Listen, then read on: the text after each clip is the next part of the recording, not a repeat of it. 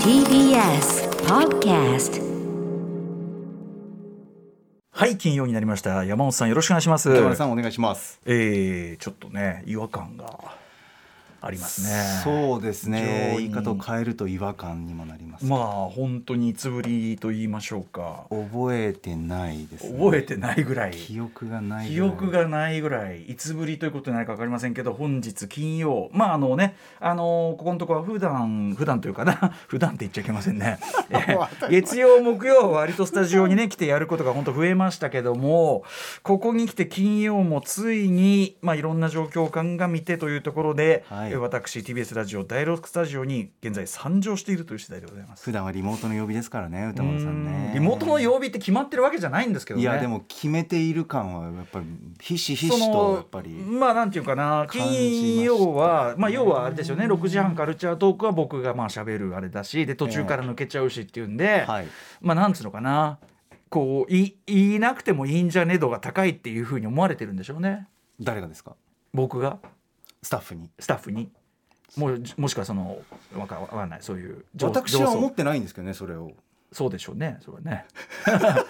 ただほらこれ別にその何もなきゃそれは来ますけど一応コロナ禍というのがねんあった上でのもねちろん前こと提なはんでね、ねそれはそうなんで世の中でこういうことたもあだると思いますよ。ね、やっぱ多分山本さんも月金もう何の問題もなく毎日来てね、はい。こう別にリモートと入れこう入れ替わり立ち替わりって他の曜日は一切そういうのなくなって、はい金曜だけがずっとリモートが確かに残ってましたよ。そでれはもうはい、もうで目の当たりにしてますよ。でそこに毎週目の当たりうんでそこ毎週ですよでそこに対してさ特に問い直しが行われる節もないみたいなさ金曜って基本的に問い直し行われないですよ ね全部全部言われて問い あ全て確かにさあの番組終わった後も僕もいないしさうん多分ね、あの打ち合わせみたいなこともそんなね、はいできないしみたいなね。あとは中中小概念警察、はいお決まりのコーナーも金曜日だけずっと続いてますしああまああれはでもそれはいいことじゃないえ投稿来るし投稿がたくさん来るうんあとほらなんていうのかなあれはやっぱりほらあれはいるじゃないどそれ嬉しいことじゃないの嬉しいですよあのコーナー嬉しいいですけど、なんかやっぱりディスカッションしたいやんってことですよね金曜日もしたいやんっぱしたいやんっあーてこれは何全体そのスタッフとかも含めて他の曜日と一緒にやっぱり終わった時に、うんなんかどうかないいやでも僕あのい歌な丸さんのい中心に中心にで僕いいないから知らないけど山本さんがすごい早く帰りたがるって噂を聞いたことありますそよんなのいじってるだけですよスタッフさんが いじってるそそんんななわわけけなないいそんなわけないいやもちろんねこうあいうそうご時世ですからあれですけど、はいはいええやっぱその会話楽しくしてますよ山会本話さんがなんかすごいブスッと一人で帰ってくるみたいない まだにそれをしていたら異常 だ成長すべしそんな、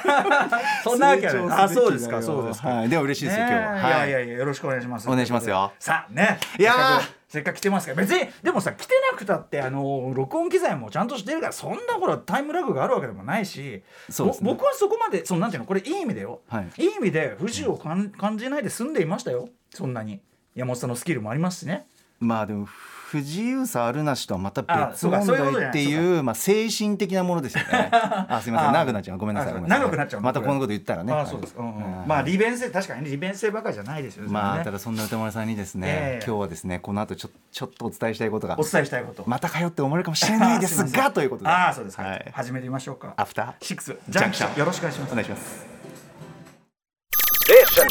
After Six Junction. 5月13日金曜日時刻は今6時4分ですラジオでお聞きの方もラジコでお聞きの方もここんんばばんんはは TBS ラジオをキーステーションにお送りしているカルチャーキュレーションプログラムアフターシックスジャンクション通称アトロクですパーソナリティは私ラップグループライムスターの歌丸です本日は、えー金曜としては久しぶりにいつぶりなんですかそうですねいつもう全然もうスタッフも、もう別にえそんなそんなの知りたいですかみたいなふうにあんまり気にかけてないんですようん調べる節もない TBS ラジオ第6スタジオえ年始以来年始年 始ざっくり年末です年末年始以来ざっくりびっくりしてんな年末と年始全然違くないはい、えー、まあいいや第6スタジオに久々に参上しておりますライムスター歌丸ですそして今夜のパートナーは、はい TBS アナウンサー山本貴明です。さあ山本さんお元気そうで何よりでございます元気ですよもうね全てを投げ出してハマりにハマって もうなんか手につかないみたいなはあ何でしょう歌丸さんにお勧めいただいた「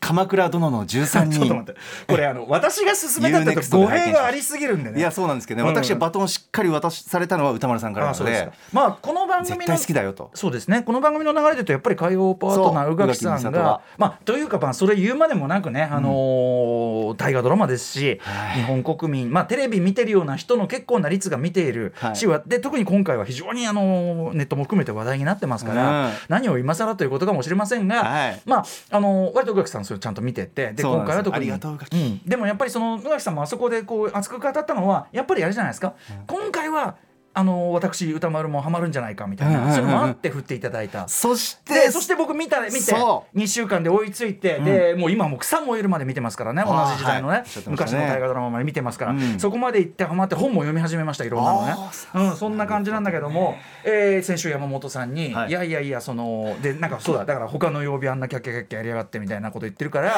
いやいやそのそんな言いそう方いうそういうことじゃないんだよ と、あのー山本さんにもおすすめですよと、うん、鎌倉のでそうですかなんつってねわかりますよわかりますよ私もそのそこまでこうなんていうのかな大河とかみんなが話題にしてるドラマをちゃんと見るという風習がないためそうなんですうんよ僕もそうであのいや別に見りゃいいんだろうけど、まあそれはだからみんなはみんなそのそっちはそ担当でよろしくみたいなねそれぞれのスタンスねはいうん、だから私はそのなんかいろいろねプラットフォームとかハッチングとか見るからみたいな、映画ねはいはいそうい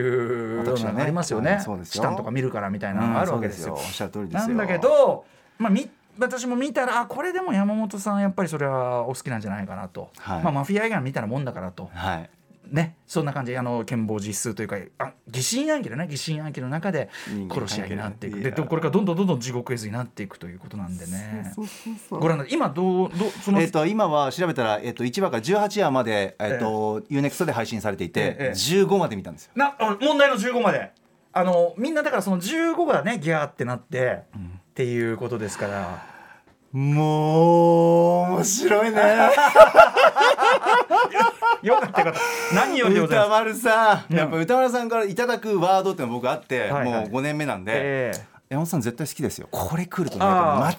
いえない大んです体よだこれ合ってますもかう映画もドラマもうんああよか本ったよかっ当たにもう15まで見それは何やてそれは何よりもう1314あたりからもう続々来るわけですよはいはいもうあのなんていうものいわゆるフラグだよねもう いい顔してるわーいみたいな丁寧に振ってるぞうーんそううん振ってる振ってるこれこの振り聞いてる15はドンみたいな俺はもうねあのね習字始めたくだりでもうねあーあーあーあーもうあれはもうね書き物の練習そうそうそう佐藤浩市さんがねやってる僕はだからあれはもう何度も言いますよこれ別にディスってんじゃん褒めてんのよもうあざと可愛いってこのことだいやよ本当にもうあざあざとくてお見事何です将軍もう侍があざとくて何が悪いのみたいな本当にん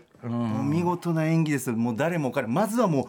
僕タイがもういつ見たんだろうっていうぐらい見てないんですよあは投資ではねはいだからまずはもう作三谷幸喜さんにも拍手でこれねこんな面白いの作ったんだってそうですねやっぱり今テレビっええて局員としてもそうなんですけど、はい若い人ももっとテレビ見てもらえるようにってうんうんいううん必死な部分があっうんうんてうんそんな中でこの作品を作ったかっていう見事さねあのやっぱりこれはね、んまあ、僕若くないですけどもう37なんで、ええうんただやっぱりテレビなかなか見ない人もこれ見始めたらあー面白いねタイが入りやすいねってんうん思うし、アナウンサーとしてはもう一番ビンビンくるのがはい言葉遣いなんですよね、うんうんこれが見事に、んあれ今のって思いっきり現代語だはよいはいねっていうのが、でもそのシーンにぴったり笑いがあったりとか、はなんかもう言い合いしてもそうですけど、ええふっと出る感情、はい強い感情の時にシュッと現代語を入れてくる、これが心地よさっつってないんですよね、うんうんうんうんはその方が入ってくるし、んなんか親近感になるんですよ、うんうんあのあの昔の戦国時代だけれども、ええええなんかこう距離がぐっと縮まって、よりなんかなんつうの入れるんですよね、うんうんこの言葉遣いに注目してね改めてね見てほしいなこれ僕もさ僕はもっとさもうそれこそねうるせえおじさんだからなんだなんだと、こう真冬の言葉遣いかって はいはいなるんだけどあのー確かにおっしゃる通りでもあのもちろんこれがあるから見れるっていう人もいっぱいいるでしょうし、でやっぱその適切なところで使ってるから全然問題ない上に、あのー僕がそのもう一回見ている「草燃える」っていうね1978年79年79年の、えーっとそのドラマね石坂浩二さんが住んで頼朝やってるやつ、ええもう当時としてはその現代語の大胆な導入というので、あーでいっぱいやられてるってこれはそれこそ春日太一さんのねあの岩下志麻さんのインタビューとかそういうのも出てくると思いますけど、ええええそうなんですよなのでれが見事なんだあよなのーまあ、それをある意味ねまた現代に受け継いでるってのあるし僕ねあの三谷幸喜作品みたいのってもちろんものに、映画特に映画作品によってはすごくあの批判したりとかすることもありますけど、ええええこれに関して、まあ、あの三谷さんの中でも、まあ、全部見てるわけじゃないけど、僕その映画表するためにとかいっぱい見てる中では、やっぱ結構トップ級のできると思うしとんでもない面白さあのーなんていうかなやっぱこういうダークなっていうか嫌な話の時、であの清須会議もね、まあ、そうっちゃそうだよねあー清須会議もね、はいまあ、同じですね時代物でやっぱり嫌なでお大泉洋さんが、まあその武骨な武士みたいなのをしてやっちゃう話でもあるから、いその15話ぐらいのくだりっていうのはちょっと重なるとこあると思うけど、あのただまた映画の演出となるとまたいろいろ言いたいこと出てくるんだけど、でもああいうこう結果ちょっと歴史の流れから見ても、まあ嫌な話っていうか、そういう時にやっぱ僕、まあ、特に僕との相性はいいなという感じで。私もぴったり三だったな谷さんあのこれはいいですぞとでやっぱそこにねあのマフィア映画だったりとかいろんなこう造形みたいなのも入ってくるし当然歴史歴史めちゃくちゃお詳しい、まあ、もちろんその専門家も入ってるけど三谷さんご自身が歴史お詳しいという見やすく作られてるしうねん、あとその最新のやっぱなんていうの学説というかさ、今はこう例えばこれが出てくるから義経の、はいあもうもう15話出てるか義経のああいう日を通り越えっていうのはこうでしたよとか菅さ田将暉さんねはいうんそういうのが入ってくるみたいなのも、あの巧みというかね、あの単純にこう勉強になるなみたいなはいそういうもちあろんれ情あります報よねも入ってくるしねあの歴史番組を見る意味でいやほのんとあれもあるしだからこれ見てから歴史の授業を受けたらこれさぞかし入ってくるでしょうと。まあ、これあの源太郎先生の「不運児たち」というですね、あはいこれ三谷幸喜さんも大ファンというかね、もうなんかもうみんなにとっての歴史の教科書ですよ。不運児たちがまさにそうなんだけどね、その要するに生き生きとでギャグとかも挟みながら、はいはいでもこう骨太かつ、えーいろんなこう歴史の学説なんかもちゃんとこう踏まえながらの、うん、歴史物語だから、これを読んでからだとめちゃくちゃ歴史の授業とか入ってきたのになっていうかこれを教科書にしてでなおかつそっから史実ではこうですみたいなこそとうでやするんねでそうですねいいんじゃないのみたい入り口な。大事だからね思うけ何どから触れるかってねそうそうだからまさに今回に関してはやっぱりね、あのー鎌倉編鎌倉に関してはもう完全にいい入り口になる人いっぱいいるんじゃないそうですよテねストのせ成績めちゃ上がるんじゃないいや本当ですでよも中にはねそれドラマだからっていう あまあドライうんあのちゃんとその史実とちゃんとねあのあれありますからちゃんとそれ読んでここは本当ここはフィクションってやった方がいいと思うけど鎌倉時代もういやもうもうねいやもう大ファンになっちゃったんで、ええええあのもう多くはもちろん言いたくないんですよこれから見ようかなと思う方に向けてね、僕はね絶対それはしたくないんですけどなるほどとにかくもう頼朝を演じるもう大泉洋さんもうしびれるよあの人すごい演技、うんうんあのもうやっぱりこういう時代ですから、はいその静かなシーンとかねやっぱりそんなにこうなんていうのその静粛にというか、うん堂々と威厳を持って振る舞っているところでも、はいあのなんかこう優しい目の時とかあの怖い目の時とか、はい鋭い目つきの時とかそんなに大げさにはうんうんあの表に出してないんだけど、うんこう瞳の奥がもうなんか違うこの使い分けっていうか、はいはいものすごい役者さんだなって思ったし、うんはいあと小四郎演じる小栗旬さんももうなん徐々に徐々に変化がもう,、んもう本当に上手で、はいはいもうたまんないですねあと見どころ僕あの食べるシーンが好きなんですけど、えいいとシーンねえ。はいあのこ結構ね何回か繰り返し見ちゃったのが、はいあの青木宗隆さん演じる木曽義仲が、はいはい焼き魚を食べるシーン、うんうんうんここよかったなあ、ちょっと生焼けだっつって戻したりなんかしてそまうすけどそうそうですそうんんですんそうです、あそこがちょっと目の前で焼いて、はいあの訪問者に振る舞うっていうね、はいところなんですけど食べてあの君も食べてくれみたいな感じで、うんうんあそこのねあ多くは言わないですけど、うん緊張感がねこれが良かった、うんうん食べっぷりも良かったしね、はいはいガブッといくんですけど、うんうんなんかあの間の取り方とか咀嚼する時のなんかこう パチパチってこうなんていうの焚き火が焼ける音がして、え焚き火の音がしてでんこれなんか大丈夫かっていうこれこれ大丈夫かって、何が何があるかないかは確認してほしいんですけど、うんうんあそこ良かった上手だった青木さんの。うんあー焼き魚いいとや良かったな吉永もねちゃんとその人気ある人ですからねやっぱねそうそうそうちゃんと描いてそうなんですようんあー絶品だったなあそこ すいませんねいいといいとだと他あります結構まあ全編食べてると思いますけど結構食べてるけど、あの小四郎がええっ、となんかいろいろ取れたものを、はい、楽器演じる八重さんのところに持八っ重さていんのとくころに持っていく、僕結構あそこ好きですね毎え回え毎回、あのこれ取れたこれ取れたっつって食べてくれ食べてくれって、ええあえのあのなんかこう食材の写し方とか、うんうんなんかグッと寄りでカメラグッと寄って、うんうんなんかこういうタイであとなんかいろんな魚があったりとか、うん山菜であったりとかあのあの美しく撮るような、うんでその後になんだかんだで食事するっていう、ええそのすごい流れが良かった。うんうん なんだこれ食べる食べる食べるであのいいとするっていうことは、それそれらを一緒に食べると、うん一緒に食べることになるんだけれども、それってすごく意味のあることじゃないですか。まあまあまあまああのー腹を割るというね腹を割るし、うんそう小四郎にとってはどういう意味を持つかってそれを見て,、見てほしいんですけど、なんかその食事の意味っていうのはいははい非常に大きく描かれていて、うんうんうんなんかそれも良かったかな、うん好きだったな、俺でもあのー好きだ な、好きだな俺でもやっぱり義時のあのなんかもうストーカーめいたね、善意の押し付けがね あのお前おキモいよと思いながら、まあ、でうわ受け入れちゃったよみたいな思って。義時、うん、まあねねまあそれはそう主人公だからいいんだけどさ、まあまあまあああいうなんか、まあゴリ押しすれば通るみたいなの悪霊だからよくないよっつってんだから悪霊です 悪霊を作っちゃいけないよいやまあ、あのその揺らぎなのかもうそこのこそこも味わい深いな,、なんかうわうわ目の奥うわ目が変わっだ誰てきたの話小四郎小あー小四四郎郎うん小四郎うわはっはっってあ 何言って何も言ってないでしょもう ねうーんーこれからがめちゃくちゃ楽しみなんですよだかそうらですよね、うん、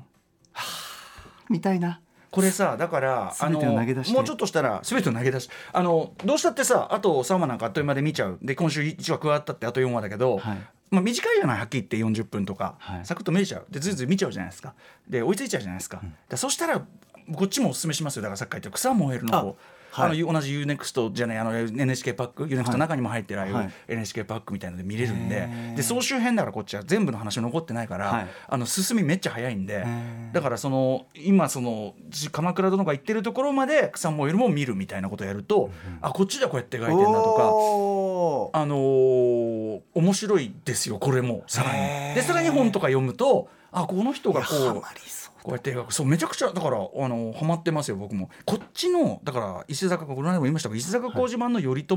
のクソ度もう全然負けず劣らずっていうかはっきり言って大泉さんの可愛げもないから。おー地獄みたいなことになってますよとにかくそんで八重にあたる松坂慶子さん演じる茜まあちょっと役役割はあの、えー架空の人物なんだけど茜というでもまあ義時が片思いしててっていう、まあ、ちょっと重なる役なんですねこいつに対するもうその頼朝の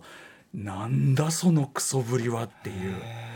お おそれはなんとかせねばいかんなかなか言った後もねあのような美しい女とは思わなかったのじゃ言えなかったのじゃかなか言って わしとお前の秘密な 政子には言うなよ再現がすごい最高なん ですよ最低最えー低最高悪役賞ああそうですか草燃える石坂浩 う二わいっちゃいそうこれはもう最新まで見たらそっちもなんかいやだ連っ動てしちゃいそうだってさ物足りなくなってくるじゃん、ねあもうないのかよもっみとたいになるちょうだいと思いますからねそうでしょまあ1話も踊ってもいいけどね、だってそしたらさ今もうみんな思い起こしてますよ、え最初あんなに牧歌的だったのにみたいほんなと最初いやあやっぱ三谷幸喜さんだからコメディなんだって思って見てたじゃないですか、もう今さこっから逆にどう持ち直すのこの空気みたいな本当にねこの空気のまま残りりの1年いくのみたいないやでもどんどんとんでもない空気悪そうどんどん悪くなっていくからそそうれそはうそう空そう気はそもう空気良くなる瞬間ないよ別に望みがないんだいやいやい言い切った戦に勝ったとこでねなんか別にそんな語る質もねないしね、うんどうなるんだろうな壇ノ浦とかだってああいう感じだからさあれもねまあ草間よりもああいう感じなんですよやっぱしねあーあーあの義経がこびて壇ノ浦をま打だ行つってないから有名なところですああそこそこ今有名なシーツなんでこれはあねまあそうですね言っときますよだ壇ノ浦勝ちますよそれ はねそうなんですか頼朝勝ちますよえ頼朝天下取れ分かるだろいい国いい国作ろうだよいい国になってくのいやか違うあなれいい国もう変わったんだっけれ歴史のねあれねいい変国わったいい国変わったんどうかなだっってけ硫黄国だところもなんだっけまあいいやあ変わりましたね変わった確か確かっていうねはいあなりました音楽ねはいはいやれってさあー楽しいはい メニュー紹介ですなんだっけえー6時半から週刊映画辞表ムービーウォッチメン今夜歌丸さんが評論するのはミッドサマーなどの話題作を次々手掛けるスタジオ A24 おー制作ホアキン・フェニックス主演の「カモンカモン」ですそして7時からライブなえー DJ などさまざまなスタイルで音楽をお届けするミュージックゾーンライブダイレクトライブコーナーですね、今夜のゲストはこの方です4月13日にシングル「恋のジャーナル」を配信リリースしたバンド「ザ・ツーが番組初登場ですはいそして7時40分頃からは投稿コーナー金曜日は中小概念警察ですぼんやりとした認識で使われているんじゃないか意味を見つめ直した方がいいんじゃないかそんな言葉の数々我々が取り締まっていきますそして8時からは番組で紹介した情報や聞きどころを振り返る「アトロックフューチャーパスト」今夜は映像コレクタービデオ考古学者のコンバットレックさんと一緒に今週の番組内容を振り返っていきますそして歌丸さん今夜は最後までいない日ですでも今週からリモート解除っていうか一応このね金曜もね、はいだから来週とかはまあいますからねあ来週はええスタ今ジ週オはに、ええ今週はあの離脱そっかさせていただきますけど今後継続なんですねじゃあしばらく様子見まあなそがらの状況を見ながらですけどねそうですよねはへえい、なんでまあご安心くださいはーいなんだっけえーっさて番組では皆さんからメッセージいつでもお待ちしております歌丸アットマーク tbs.co.jp まで番組では各種 SNS も稼働中です TwitterLINE インスタグラムフォローお願い しますなんかリモートでやってる時よりギクシャクしてない 僕は味わってあまーすそうですか噛み締めてますそうですか、はいそれではアフターシックスジャンクション行ってみよう After Six Junction. さあこの後歌丸さん映画カモンカモン評論ですはい、えー、山本落ち面いかがでしょうかあのー私もですね2歳の甥がいまして、うんちょっとこう自分と重ねて見るような部分もあったりまとさかしにて、完全に劇中の関係なんだそうですねあのおじとおいっていう関係で次だからおいと会う時にちょっとこう向き合い方とかまたなんか新たな視点とかももらったような映画だったんですけど、うん何かあのとにかくやっぱり子供ってあの声とか動きとかわずかな仕草とか、え間とかで全てにメッセージがこもってるっていうのを見事に表現してるなってあここで何か伝えようとしてるでも悶々としてて、あの言語もそんなにうまくもないしでも、あの彼には彼なりに伝えたいことがあるんだなっていう、なんかこう何気なくこう接しているええ時間でもやっぱこう一応僕大人というくくりの中にいる自分でも気づかないようななんかこう忘れてしまっている何かこういろんなこう考え方とか心理とかはがいなんか詰まっているそんな作品だなって思ったし、あとモノトーンの映像美がすごかった素で晴すらしかったね。ですねはいこんなに綺麗に見えるんだって、白と黒って言っちゃ失礼だなっていうか、うんうんなんかこう色合いもなんて言うんだろうなこうあちなみにカンカメラマンはヨルゴス・ランティモス女王陛下のお気に入りなどもと使っている、はい、あそうなん方ですね。はいでやっぱりこう声とか音とかこう余韻とかがこうモノトーンだからこそすごくこうしっかり入ってくるっていうか、うん白黒だからこそなんかこう分かるロビー・ライアンさんです。ロビー・ライアンさん、うんうんだからもう映画見進めているうちに不思議とねなんかねこう自分の中でい色づきが見えてくるっていうかなるほどなるほどああ色合いこういうことなのかなって、でモノトーンにするからこそ際立つんですよね、うん音とか声とか、はいはいなんかメッセージとか掛け合いがそこもすごく印象的だったかないろんな質感のねモノトーンだったなって思いますよね、はいはいあとホアキン・フェニックスがまたいいね声声の繊細なこあーう声色の使い方、うんうん対子供だからなんかこうすごくデリケートな表現うんをなんかされてるな、うんうん素晴らしい役者さんだったなと思いますね、うんいやーぜひご覧いただきたいですねはいねはいあのー実はね家族ドラマという意味では、うんここ数週間の、まあ、時短だってちょっとねじれた家族ドラマだしその前の「ハッチング」だっはいて家族ドラマ、まあ、地獄家族という地獄みたいなものをね、はい描いているところもありますけども、実はその家族の中の異物とか他者みたいなのにどうアプローチするかでこんな180度結論が変わるかっていうか。はいそんなとこもあるかなとそうですね思っておりますそういう視点もねマイク・ミルズ作品私扱うの初めてなんであちょっとそんなあたりの作家性も含めて白黒の意味とかねあそんな話もしたいと思いますこの。後は映画表です After Six Junction.